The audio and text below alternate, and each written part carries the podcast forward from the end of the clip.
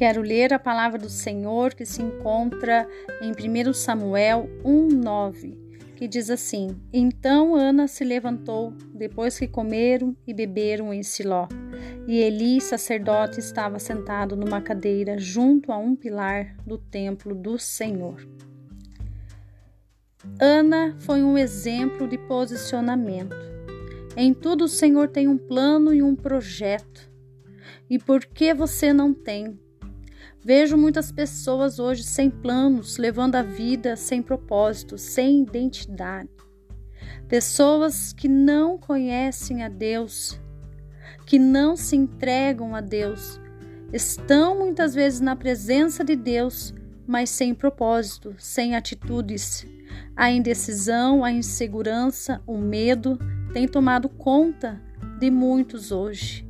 Ana era casada, seu sonho era ser mãe. Ela vivia com Penina, que gerou filhos, e ela não poderia ter. E isso a entristecia muito. E naquela época era muito importante a mulher conceber e dar à luz aos seus filhos. Uma mulher com amargura de alma, que significa aflição, uma mulher com angústia, tristeza, que vivia com desgosto, Hoje, muitas pessoas, jovens, mulheres, homens, que estão amargurados, que estão aflitos, angustiados, sem semblante, aonde tem gerado a ansiedade, a depressão. Mas Deus não te chamou para ficar aí desse jeito. Ele quer que você tome um posicionamento, uma atitude.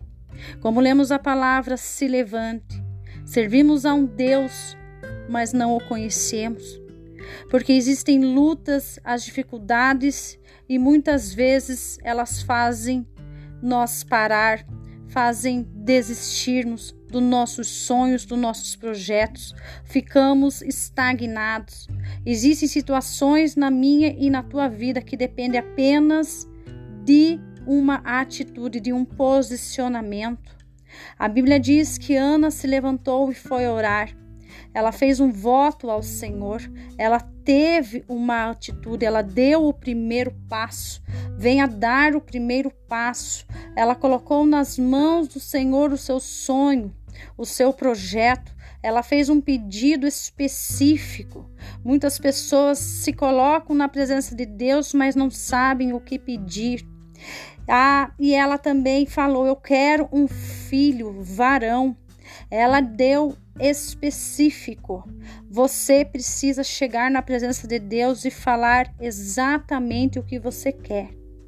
Você, mulher, você, homem, você, jovem, você precisa chegar na presença de Deus e falar claramente, seja específico. Persevere na oração, porque Deus trará a vitória para a sua vida. Quando nós sabemos o que nós queremos, quando nós colocamos nas mãos de Deus, Deus começa a gerar. Deus está gerando os teus sonhos, teus projetos. Aleluia! Tudo aquilo que você tem colocado nas mãos de Deus, Deus está gerando. E não é para todo mundo essa palavra, é para quem persevera em oração, é para quem fez um desejo específico a Deus. Quando começamos a ir em busca de algo, dos nossos sonhos, as pessoas elas vão começar a falar, elas vão começar a te enxergar, vão achar que você está louco, vão pensar até mesmo que você está fora da visão de Deus. Até quando vão, vai ficar orando, vão começar a criticar, vão julgar você e ainda vão te aconselhar, vão dizer: olha, não faça assim. Até quando vai ficar aí quebrando a cabeça com esse negócio? Tudo isso não vai dar certo. Até quando vai ficar indo na igreja sem ver uma resposta, sem ver um resultado? Foi assim na vida de Ana.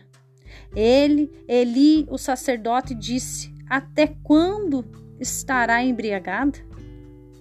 Quantas críticas você tem recebido por causa do teu sonho? Quantas críticas, quantas acusações, aleluia, você tem recebido por causa do teu projeto? E Ana respondeu: Não, meu senhor, eu sou uma mulher atribulada. Eu estou aqui me derramando para o Senhor. Ana tinha um propósito. Ana não se colocou na presença de Deus em vão. Coloque tudo aos pés do Senhor. Qual é o teu propósito? Qual é o teu sonho? Qual é a experiência que você já teve com Deus? Qual é o teu compromisso com Deus? Você pode fazer hoje, você pode colocar hoje nas mãos de Deus os teus sonhos, confiar que Deus fará na sua vida, que Deus dará o impossível, porque na vida de Ana era impossível ela ser mãe. Aleluia. Quem sabe existem coisas na tua vida que você acredita ser impossível, mas começa a acreditar diferente. Comece a acreditar que você vai vencer, que Deus vai entregar nas tuas mãos. Ana, ela pediu esse filho. Ana, ela pediu algo específico e ela teve a resposta de Deus você também vai ter a resposta de Deus. Esse desânimo, esse fracasso, essa angústia, esse medo, Deus vai tirar do teu coração. Deus abençoou a vida de Ana e vai abençoar a sua vida. Muitos debocharam dela, Penina também debochava do seu sonho, do seu projeto. Todo esse deboche que você já ouviu falar, essas pessoas irão ver o projeto de Deus, irão ver a tua bênção sendo realizada, o teu sonho sendo realizado. Ana realizou o seu sonho, teve Samuel e entregou, cumpriu o seu voto, entregou nas mãos do Senhor. Eli tinha três filhos que desprezaram as coisas de Deus, que foram criados dentro da casa de Deus.